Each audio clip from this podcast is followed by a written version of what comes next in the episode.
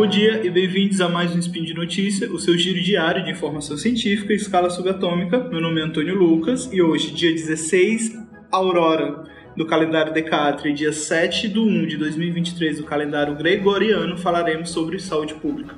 E no programa de hoje, os primeiros passos da saúde pública no governo Lula. Bora lá! Speed Notícias.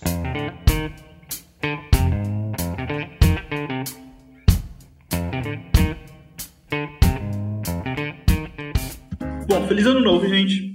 É, espero que esteja tudo bem por aí com vocês. Por aqui as coisas nesse início de ano estão se ajeitando e com boas perspectivas do futuro. Eu sei que ainda estão um pouco confusas, mas acredito que vão voltar a uma normalidade. E talvez a palavra desse ano seja normalidade. Né? Agora, falando de saúde pública, o nosso SUS vem com muita perspectiva. As coisas vão dar uma virada brusca, né? Pois saímos de um governo negacionista, que nesses quatro anos tivemos o Ministério da Saúde teve quatro ministros, sendo dois deles ligados à saúde privada, um ligado ao, Exército, que já falou não saber nem o que era o SUS, e por último, um médico que aceitou passivamente esse discurso negacionista. E chega Nízia Trindade, sendo a primeira mulher a ocupar o cargo de Ministério da Saúde, socióloga, acadêmica da saúde pública e até então estava à frente da Fundação Oswaldo Cruz durante a pandemia da Covid-19. Nisa coloca diversas vezes em sua fala o SUS como principal pilar da nossa sociedade brasileira, né, como um dos principais pilares da sociedade brasileira, além de sempre citar a oitava Conferência da Saúde, lá em 1986, onde o SUS foi idealizado como é hoje. Dado esse contexto, vamos ver os primeiros passos da saúde pública no novo governo. Começando com vacinação. Bom, as campanhas de vacinação tiveram uma queda drástica, fazendo com que o Brasil volte a ter risco de epidemias de doenças já consideradas erradicadas, além da baixa adesão das doses de reforço da vacina da Covid-19. Já agora no mês de fevereiro, vai ter a volta das campanhas de vacinação com o objetivo de localizar e entender o motivo das pessoas ainda não terem sido vacinadas, né? o que é chamado a busca ativa além da inclusão da vacina contra a Covid atualizada dentro do Programa Nacional de Imunização, PNI. Mais ou menos como o que acontece com a vacina da gripe hoje em dia, todo ano a gente toma uma. Bora lá. O segundo passo é os médicos, um programa mais médicos especificamente. Bom, esse programa tem toda uma visão errada em cima dele, muito pregado pela classe médica brasileira. Os Mais Médicos têm como objetivo levar o acesso à saúde em locais remotos do nosso país. E quando profissionais brasileiros não querem ir para essas localidades, optam por médicos de outros locais do mundo, né? como, por exemplo, Cuba. Independente da sua visão política, deve reconhecer que os profissionais de saúde cubanos estão entre os melhores do mundo.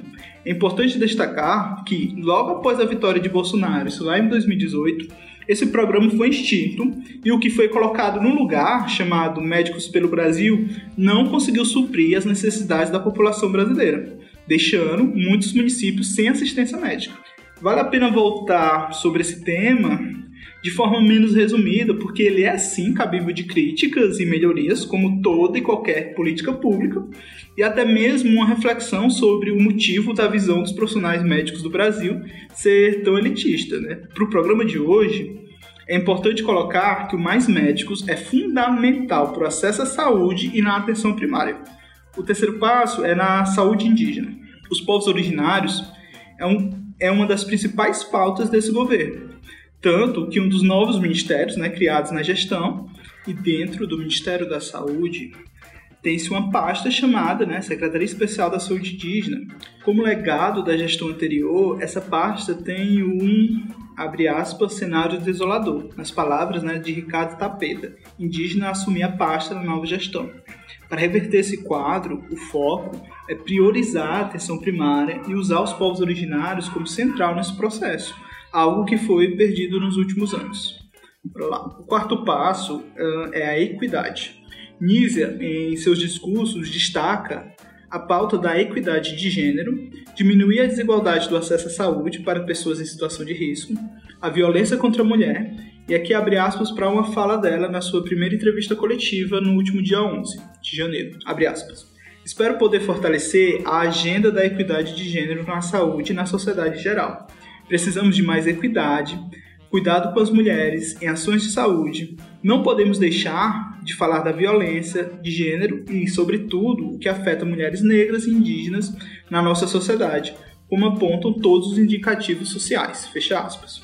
Bom, como uma forma de combater isso, a Nízia cita o programa que foi extinto na última gestão chamado Rede Cegonha, que tem como objetivo principal ampliar o acesso a serviços de saúde para gestantes de modo a evitar a mortalidade materna, algo que aumentou drasticamente no, nos últimos anos. E Nízia ainda cita que esses números altos de morte materna é algo inaceitável. Bora lá, o, cinco, o, o passo número 5, o acesso a medicamentos e que entra o farmácia popular, que no último ano do governo Bolsonaro foi sucateado. Existia uma dificuldade, né, disponibilidade de medicamentos no Brasil e muitas pessoas acabam ficando desassistidas e que fica geralmente já está em situação de vulnerabilidade. Aqui vale destacar que a população brasileira está envelhecendo Viemos de um período pandemia, de pandemia, onde doenças de um modo geral foram diagnosticadas, sem citar no problema ainda pouco esclarecido que é a pós-Covid, o que coloca mais do que nunca o acesso a medicamentos como uma das principais pautas. Aqui eu vou citar mais por cima que eu já estou preparando episódios para falar especificamente sobre esse tema, tá? O primeiro é o chamado Complexo Industrial de Saúde. Isso já é um plano a longo prazo para a gestão, e também das questões de saúde mental. Vai ter uma atenção inédita no novo governo, além de se ter o retorno dos, dos princípios da reforma psiquiátrica. Eu também pretendo fazer um spin sobre isso futuramente. Bom, gente, antes de terminar, uh, foi um longo inverno, né? Não só para a saúde pública, como para a democracia. É óbvio que as coisas não vão melhorar magicamente, mas acho que por hora temos um norte. O discurso negacionista e de necropolítica vai saindo, dando lugar para um discurso de cuidado e com noção da realidade que estamos. E acho que é isso. E por hoje é só. Lembra a todos, links, comentários estão no post. Deixe lá qualquer comentário, dúvida, crítica, sugestão, elogio. Lembro a todos que esse podcast só é possível acontecer por conta do seu apoio no patronato do SciCast, Patreon, Padrim e PicPay. Um grande abraço, bebam água, defenda o SUS e até amanhã.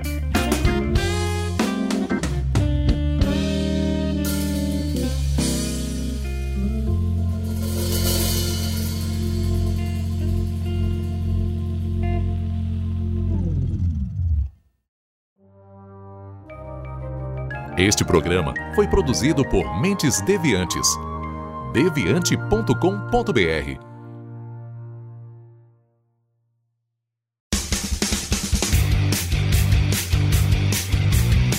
Cortes, edição de podcast.